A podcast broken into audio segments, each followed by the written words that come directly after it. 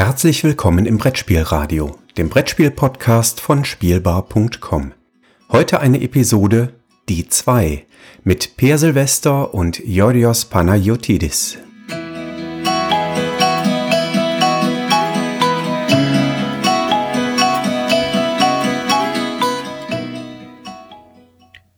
Herzlich willkommen zu Die 2 dem kurzen Spielbar.com-Podcast mit mir, Georgios Panagiotides und Per Silvester. Hallo Per.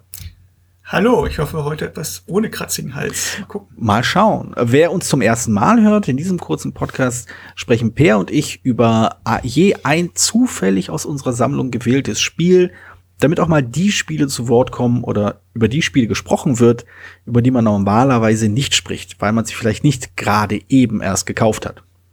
Und äh, ich würde vorschlagen, wir fangen einfach mal an, denn die Leute haben schließlich nicht so viel Zeit. Haha. Äh, Peer, was hat denn hier Zuckerschnute, unser Zufallsgenerator, für dich ausgespuckt? Also heute tatsächlich mal ein echtes Sammlerstück. Uh. In dem Sinne, dass ich es mir ja gar nicht gekauft hätte, wenn es kein Sammlerstück gewesen wäre. Das ist ja immer so ein Bubble-Mark. Und das ist äh, auf Fotosafari in Umbagassa. Ja, ähm, das, das ist, muss ein Sammlerstück sein, denn ich habe es noch nie gehört. Ja, wer sich viel mit Spielen befasst und sehr lange vor allem mit Spielen befasst, so, das dann heißt das, äh, naja, lange, das heißt, dass ich alt bin. Älter so. bist du jedenfalls. Ja, das stimmt. Ähm, das, äh, das weiß, dass Ombagassa das fiktive Land ist, in dem sehr viele Spiele von Reinhold Wittig spielen. Und auch dieses Spiel, Fotosafari in Ombagassa, ist halt von Reinhold Wittig. Es erschien ursprünglich 1985 in, im Perlun Verlag. Das Perlun Verlag ist ein Kleinverlag aus Göttingen und war damals so der Lieblingsverlag der meisten Spielejournalisten, würde ich mal sagen. Okay. Also äh, es dann, äh, lag zum einen an dem super tollen Material, ähm, das Skypläne und äh, vor allem viele große Holzteile. Die Skypläne waren normalerweise von Wittek wirklich wunderschön gezeichnet, illustriert. Äh, das Material ist richtig hochwertig, gerade in den 80er Jahren darf man nicht vergessen, wo man froh war, mal was anderes als ein Halma-Kegel im Spiel zu haben. Und äh, die Spiele selber gab es, also waren viele Autorenspiele dabei, also auch zum Beispiel Heimlich und Co. ist ursprünglich zuerst bei Perlun erschienen. Ah, ah, ich hoffe ja mal, dass das irgendwann mal ausgesprochen wird. Ich mag das Spiel ja sehr. Und ähm, Genau, und Wittek hat natürlich auch sehr viele von seinen eigenen Spielen gemacht. Und eins von den Spielen war dieser Fotosafari in Magassa. Und das war sehr, sehr lange ein, ein großes Sammlerstück, das zum Teil 300, 400 Euro tatsächlich auf den, bei Ebay gebracht hat. Ui. Ich habe so viel nicht bezahlt. Das ist gut. Zweite, ja, 2010. So viel hast du bezahlt? Dann, nein, genau. ja, 2010 war dann die Frage, ähm, also Wittig wollte eine neue, eine kleine Auflage machen, diesmal wurde sehr klein, mit äh, neu, also eine Neuauflage machen. Und als Spielsteine benutzt er Steine aus Namibien, mhm. weil er hatte in den 90er Jahren so ein Projekt gestartet, Namibian Games, wo er in, in Namibia tatsächlich äh, äh, ja, so einen Austausch gemacht hat. Er hat Spiele hingebracht, die haben, er hat Spiele da kennengelernt, er hat mit den mit Leuten dort gespielt und äh, auch Spielmaterial von denen produzieren lassen, damit denen, um die sozusagen auch einen Grund zu haben, den zu bezahlen. Also nicht aber jetzt mhm. Spenden zu geben, sondern tatsächlich denen auch Arbeit zu geben. Mhm, mhm. und äh, die, aus diesem Projekt irgendwie sind auch diese Fotos auf Final Bagasta entstanden und da sind die Spielfiguren sind richtig große, aus Bronze geschmiedete Tiere und wow. Wagen. Also es sieht richtig super aus. Und er hat halt gefragt, gab halt die Frage, wer da möchte sich daran beteiligen an dieser Kleinstauflage. Und ich habe dann gesagt, naja, das ist ein Sammlerstück, da mache ich mal mit. Und ich weiß nicht mehr, was ich bezahlt habe. Und ähm, es gibt wohl weniger als zehn. Oh, wow. Na super. Also ich glaube, ich weiß nicht, also ist ja immer bei Sammlerstücken immer so, ähm, es muss ja auch jemand finden, der das dafür bezahlt. Also ich glaube nicht, dass ja. ich mittlerweile, ich weiß nicht, ob ich, das, ob ich das Geld jetzt wieder reinkriegen würde, wenn ich das bei eBay reinsteige, vermutlich nicht. Und ähm, so, also ja, sieht nach, super nach, aus. Nach diesem Podcast bestimmt schon. Also jetzt, wo du den ganzen äh, Leuten irgendwie den, den Mund wässrig gemacht hast. Ich glaube, ich glaube, dass das, das beweist einfach nur, dass dieses ganze Projekt eigentlich nur dafür da ist, dass du deine Sammlung verhökern kannst, oder? Auf lange Sicht auf jeden Fall. Also mein, meine Frau sagt immer, sie weiß genau, welche Spiele bei mir wertvoll sind. Nein, ähm, Falls wir mal in Not geraten sollten. Ja, genau. Ich bin mir sicher, Brettspiele kann man dann hoch. Ich lache auch vor allem deswegen, weil es doch tatsächlich Leute gibt, die deswegen auf Kickstarter bieten. Also Ja. mein, mein hämisches Gelächter gilt, gilt vor allem diesen Spielern. Ja, Spekulation, Spekulanten, äh, die auch hier Spiel sich doppelt kaufen, einmal eingeschweißt und einmal zum Spielen. Ja, ja, ja. Solche Leute kenne ich auch. Nein, aber ähm, nee, Fotosafari, um zurückzukommen auf Fotosafari. Also das Spiel selber, also die Spielsteine sind super.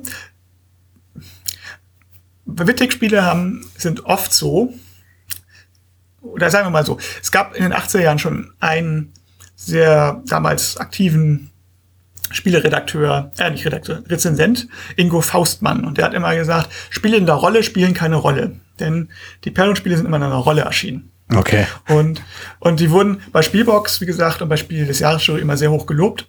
Und es waren auch wirklich gute dabei. Es waren aber auch eine ganze Reihe dabei, wo man sagt, naja, es ist, dass die Zeit schon ganz schön drüber hinweggegangen und die waren damals auch nicht schon nicht. Also es war ein ziemlich sehr, sehr hoher Zufallsfaktor, hoher Glücksfaktor.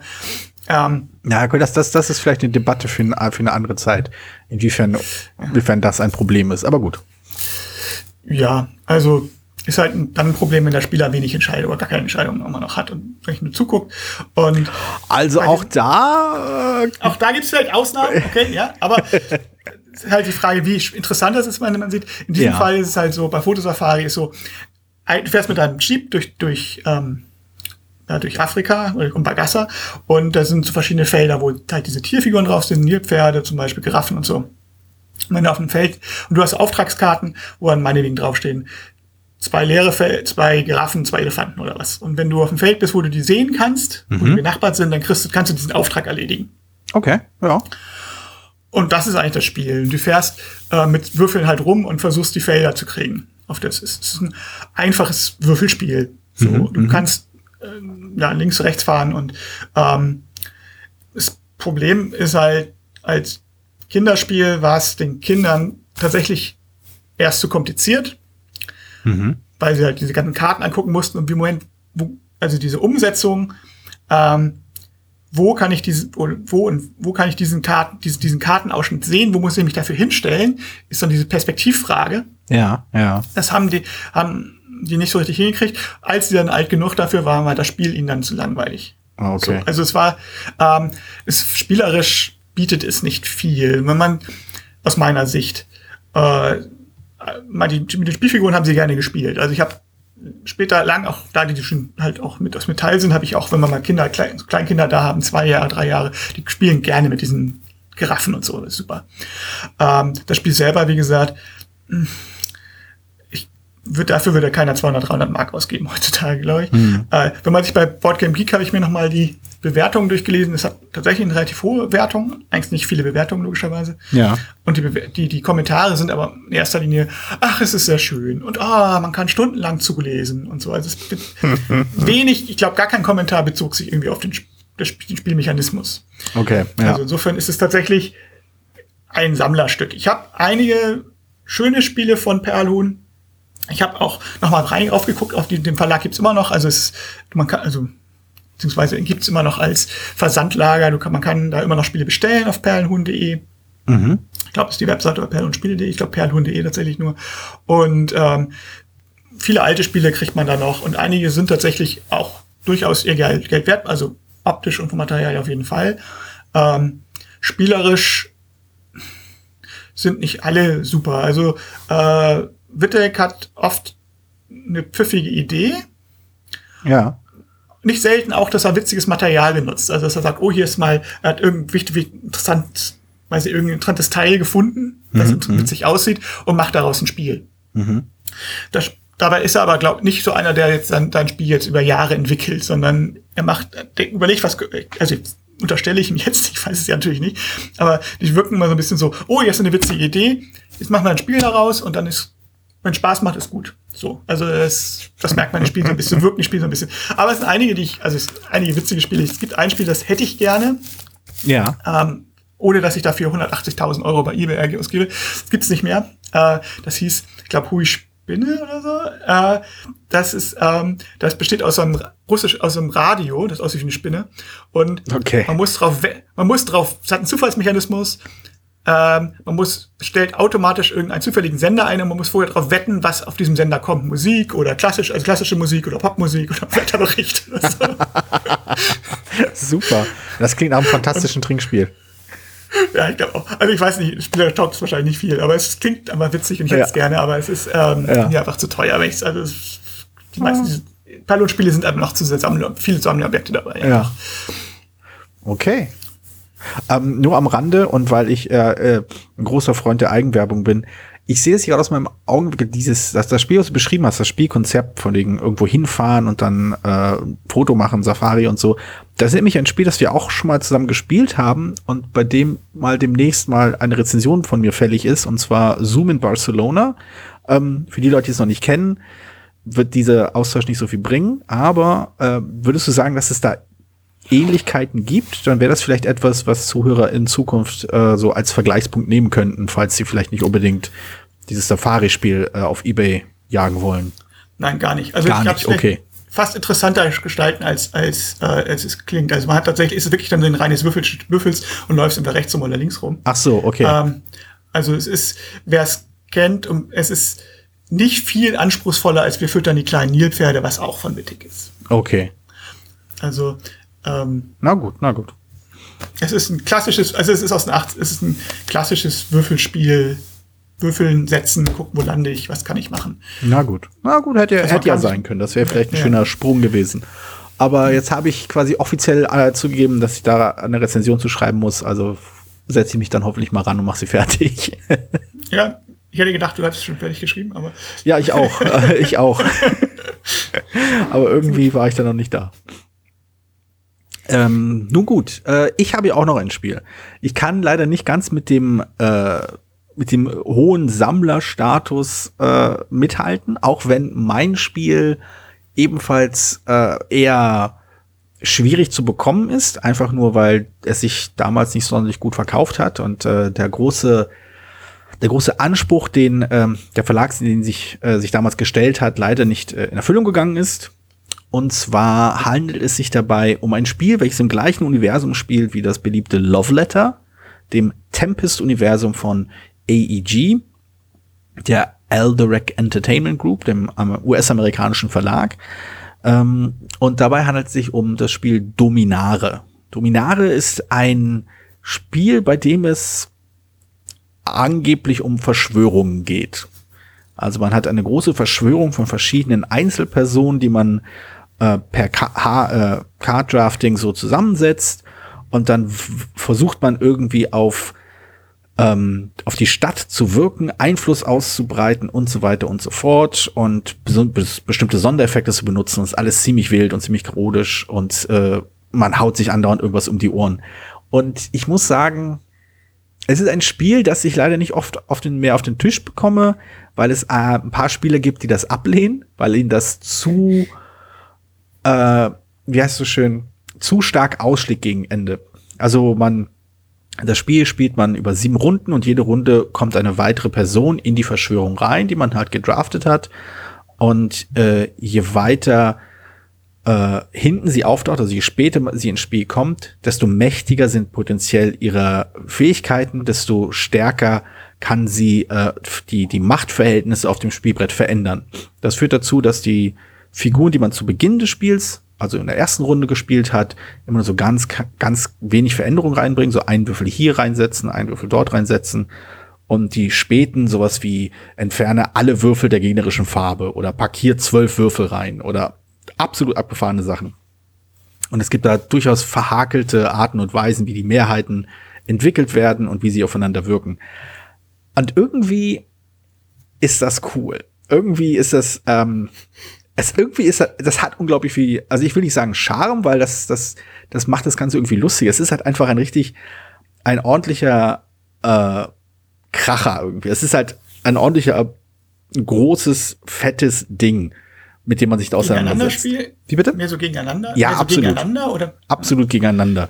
Ähm, ich glaube, auch da könnte man wahrscheinlich ein bisschen was retten, wenn man da an der gegeneinander am gegeneinander Konzept ein bisschen was äh, dreht. Aber letztendlich ist es halt ein ein Hauen und Stechen um, um Mehrheiten. Es, es, also ganz schnell verläuft es sich dann so in solche ähm, äh, in so ein Hickhack zwischen zwei Spielern, die über eine Region kämpfen, was ich die der die Kanäle oder so oder ähm, das das ähm, das religiöse Viertel oder sowas, wo sie sich aneinander irgendwie ich nehme dir einen Würfel weg, ah ich pack den Würfel wieder zurück, ah nehme ich dir zwei Würfel weg, ah ich nehme zwei wieder zurück und so weiter und so fort.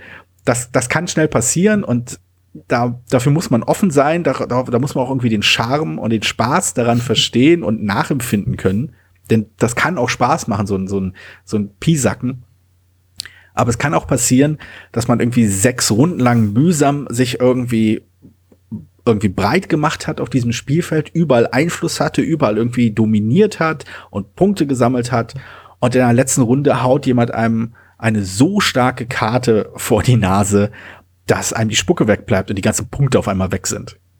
Und das ist halt die Art von ähm, Rückschlag, die man entweder abkönnen muss oder falls man zu der Art von äh, Spielertyp oder Spielergruppe gehört, bei der sowas wirklich den ganzen Abend vermiesen kann, muss man halt den mühsamen Weg machen, sich mit den Kartendeck äh, tief auseinanderzusetzen. Und das ist halt ein Problem, das ist eine große Schwäche dieses Spiels. Darf ich dir eine Frage ja, stellen, bitte. die polemisch, leicht, nein, nicht, die polemisch klingt. Ja, bitte. Aber nicht so gemeint ist. Leg los. Was ist daran jetzt anders als bei Root? Ähm, ja. Also jetzt vom, nicht vom Mechanismus, sondern vom Spiel. Es klingt jetzt so, ne? Man, Fraktionen, die gegeneinander machen, gegeneinander Ja, hauen. ja. Gegen Ende wird man auf den Boden gekloppt und so. Und Also ich glaube, zum einen ist es, finde ich, sehr viel humorvoller als, als Root im Kern, weil Root ist halt schon ein ziemlich fieses Spiel. Auch, auch in, je, auf jeder Ebene ist es halt fies. Ähm, es, was ganz interessant ist, du hast ein klein wenig mehr, durch das, durch das Drafting hast du ein klein wenig mehr dieses, dieses interessante Bauchgefühl, dass du ungefähr weißt, was dein Gegner vielleicht vorhat.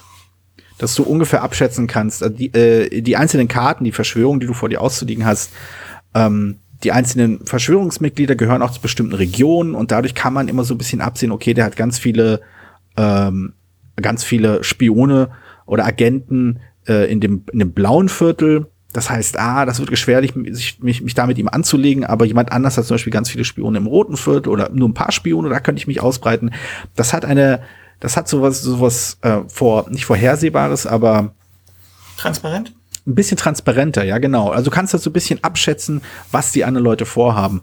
Allerdings muss man auch einschränkend sagen, es ist wirklich eine Masse an Informationen, die dir, die dir anfangs so entgegengeknallt kommt. Du hast, du, es gibt da, also deine Planung, äh, deine Planung läuft halt über diese Runde, was mache ich jetzt diese Runde, welchen Agenten spiele ich diese Runde, welche Agenten will ich mir in drei Runden ausspielen, äh, welche Plätze halte ich mir frei, um vielleicht in Runde 6, in Runde 7, wenn die richtig mächtigen Leute kommen, dass ich da irgendwie jemanden habe, der das richtig drehen kann.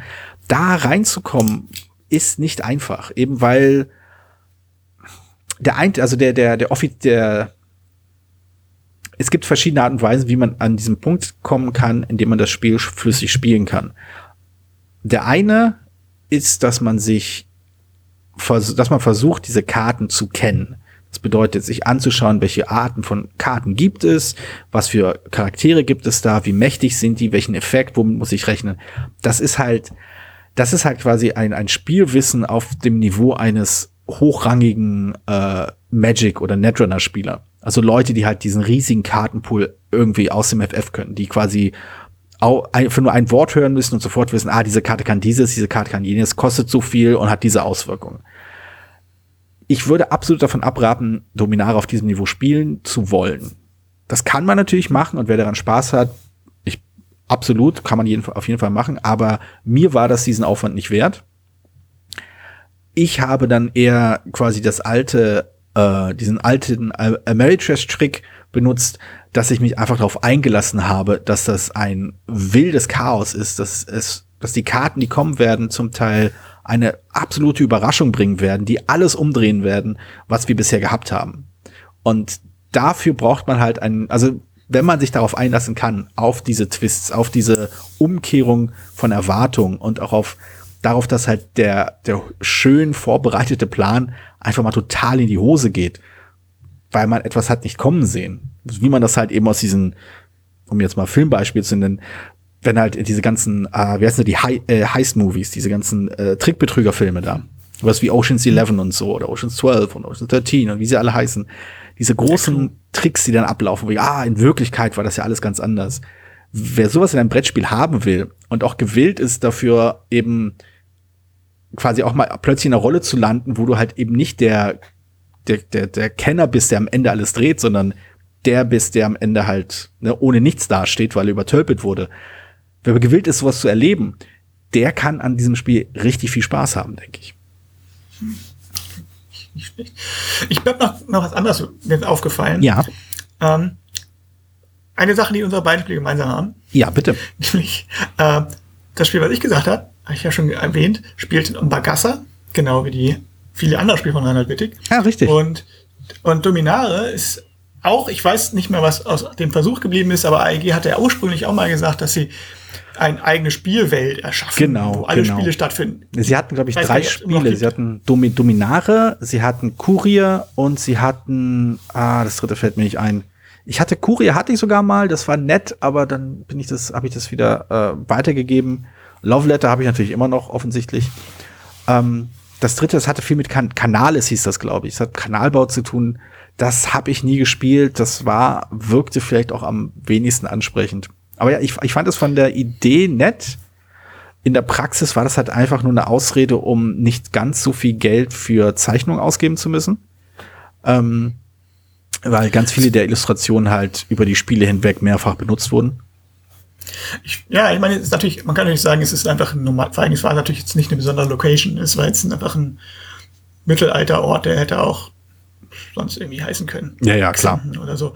Aber ähm, was, ich meine, das ist natürlich schon ganz witzig, dass und Magassa ist ja auch nicht anders. Ist ja, alle, die Spieler haben auch nichts mehr zu tun oder so. Das ist halt nur ein Name. Ja. Äh, aber es ist halt schon so ein bisschen so wie so ein Shared Universe, wo wenn im Buch irgendein anderer Name erwähnt wird, eigentlich ist es ja ganz lustig. Auf jeden Fall. Ich hatte, also bei, bei in der Tempest-Welt gab es ja noch den Zusatz, ähm, dass anfangs die Idee war, dass das, dass es also eine Art Geschichte nicht unbedingt erzählt wurde, aber dass man verschiedene ähm, Phasen äh, einer geschichtlichen Entwicklung miterlebt hat, dass es irgendwie einen Umsturz gab und dass es dann quasi die Liebesgeschichte gab aus Love Letter, der, den Umsturz in Courier und das Gerangel der verschiedenen Parteien in Dominare. Das sollte irgendwie so eine Art äh, eine Form der Geschichtsschreibung anhand dieser Spiele sein. Das fand ich halt super unterhaltsam und super interessant und ich glaube, das hat immer noch Potenzial, wirklich viel Spaß zu machen. Aber anscheinend haben sich keine dieser Spiele auch nur ansatzweise so gut verkauft wie äh, Love Letter und dementsprechend wurde das ziemlich schnell wieder eingestampft. Ja, ist auch schwierig. Du müsstest ja den, Verla den, den Autoren entweder sagen, macht es gezielt für dieses Ding Spiele, Ja, ja. dann, aber es gibt keine Garantie, dass wir die auch signen. Genau. Oder du musst, du musst irgendwelche Spiele nehmen, die eigentlich mit einem ganz anderes Thema haben und die da irgendwie da drauf platschen.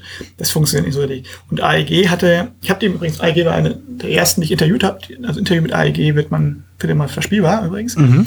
Ähm, und die hatten ja immer das ein bisschen das Problem, dass sie oft sehr viele, zu viele Spiele gemacht haben, die okay waren, aber wenig, die wirklich herausstachen. Also ganz, ganz viele Spiele. Also ich glaube, in den ersten Jahren Essen gab es irgendwie acht oder neun Neuheiten. Und die waren aber alle nach einem Jahr schon wieder out, bis auf eins oder so. Weil da einfach wenig, die, der, der Standard einfach zu wenig hoch war. Also Ja. auch, Redaktion, es macht halt doch noch was aus. So. Also äh, AG ist mir vor allem auch deswegen in Erinnerung geblieben, äh, also bevor ich mich mit den Spielen beschäftigt habe, ähm, weil das immer die Leute waren, die äh, zu am ersten Messetag ihre Spiel zum Vollpreis angeboten haben und am Sonntag zum Teil unglaubliche Rabatte auf ihre Spiele gegeben haben. Und das hat eine Menge Leute geärgert, die dann quasi am Donnerstag sofort zu den Ständen hingerannt sind, um dieses ein, zwei oder drei Spiele zu holen, die sie unbedingt haben wollten. Äh, und wenn sie drei Tage gewartet hätten und die Spiele nicht vorher ausverkauft, gewär, äh, aus, ausverkauft geworden ge gewesen wären, ge geworden wären, haben tun, gewesen wären. gewesen wären, wie auch immer. Wie auch immer. Also wenn, wenn das nicht, wenn dieser Fall nicht eingetreten hätte, ähm, dann hätte man das halt für den halben Preis bekommen können. Und da gab es durchaus ein paar Leute, habe ich so mitbekommen, die sich richtig geärgert haben. Von daher, da- das war so die, die, der, der, der, also ich verstehe, warum, dieses ganz mit dem Transport zurück und so. Aber das hat irgendwie noch einem, einigen Leuten noch so ein bisschen die, äh, die Laune, was äh, die, diesen Verlag angeht, sag mal, getrübt. Na, auch Händler, für Händler ist es auch doof, wenn du, hm. wenn die, wenn das Spiel auf, beim Verlag niedrigeren Preis kriegt, als du dafür verlangst und so, das ist dann schon doof. Hm, ja, klar. Ähm, also, ja, also sie haben nicht unbedingt viel richtig gemacht. Jetzt haben sie ja gesagt, sie wollen sich auf wenige Spiele konzentrieren. Mal gucken, wir mal gespannt, ob die da die Qualität ein bisschen steigt. Also ich bin ihnen eigentlich positiv gegenüber gestimmt, weil die eigentlich nette Leute sind, aber sie sind halt, haben halt viel mäßige Sachen gemacht. Ich glaube, war, hatten sie damals nicht eine große Rollenspielabteilung? Waren das die Leute, die Legend of the Five Rings nicht anfangs rausgebracht haben? Als, als, äh, ich glaube, erst als Sammelkartenspiel, dann als Rollenspiel? Oder haben die das nur später übernommen? Da bin ich mir nicht mehr sicher. Da bin ich mir auch nicht mehr sicher, das ist schon alles lange her. Ja, das ist ganz lange her. Genau. Das ist, das ist unsere Slack-Frage für äh, Montagvormittag. Wer kennt sich denn besser mit AEG aus? Haben die wirklich anfangs mit, äh, mit John Wick zusammen das, das 11, äh, L5R-Rollenspiel entwickelt oder wurde das woanders entwickelt und äh, AEG hat das einfach nur übernommen, so wie jetzt zurzeit, ich glaube, Fantasy Flight Games äh, Legend of the Five Rings zurzeit hat und weiterführt. Nun gut. Äh, Fragen über Fragen. Wir nähern uns dem Ende dieses Podcasts, der schon ein bisschen länger dauert als, letzt, als die letzten. Von daher, äh, Per, falls du noch was, noch was Wichtiges zu sagen hast, wäre jetzt der richtige Zeitpunkt dafür. Nö. Hervorragend. Sehr gut. Dann äh, danke ich dir für dieses Gespräch. Äh, Safari aus und ich habe dir leider den, den, den, das, das fiktive Land auf übernommen. Fotosa auf Fotosafari in Ombagassa. Auf Fotosafari in Ombagassa. Ein Spiel, von dem es wohl nur zehn Stück gibt. Oder zwölf? Ich weiß nicht, es waren unter zehn, glaube ich. Ah, ja, also ja. In, dieser, in dieser Ausgabe. Ah, in dieser also Ausgabe, okay. Die, ich weiß, die, die Originalausgabe weiß nicht, wie viele Stücke der hatte. Der vielleicht ja, 50 oder so. Vielleicht gibt's ja äh, zu Corona-Zeiten endlich die Print-and-Play-Version. Und äh, von mir gab's Dominare von AEG, äh, Design von Jim Pinto. Ein Mann, der seinen Namen genauso schreibt wie E.E. E. Cummings.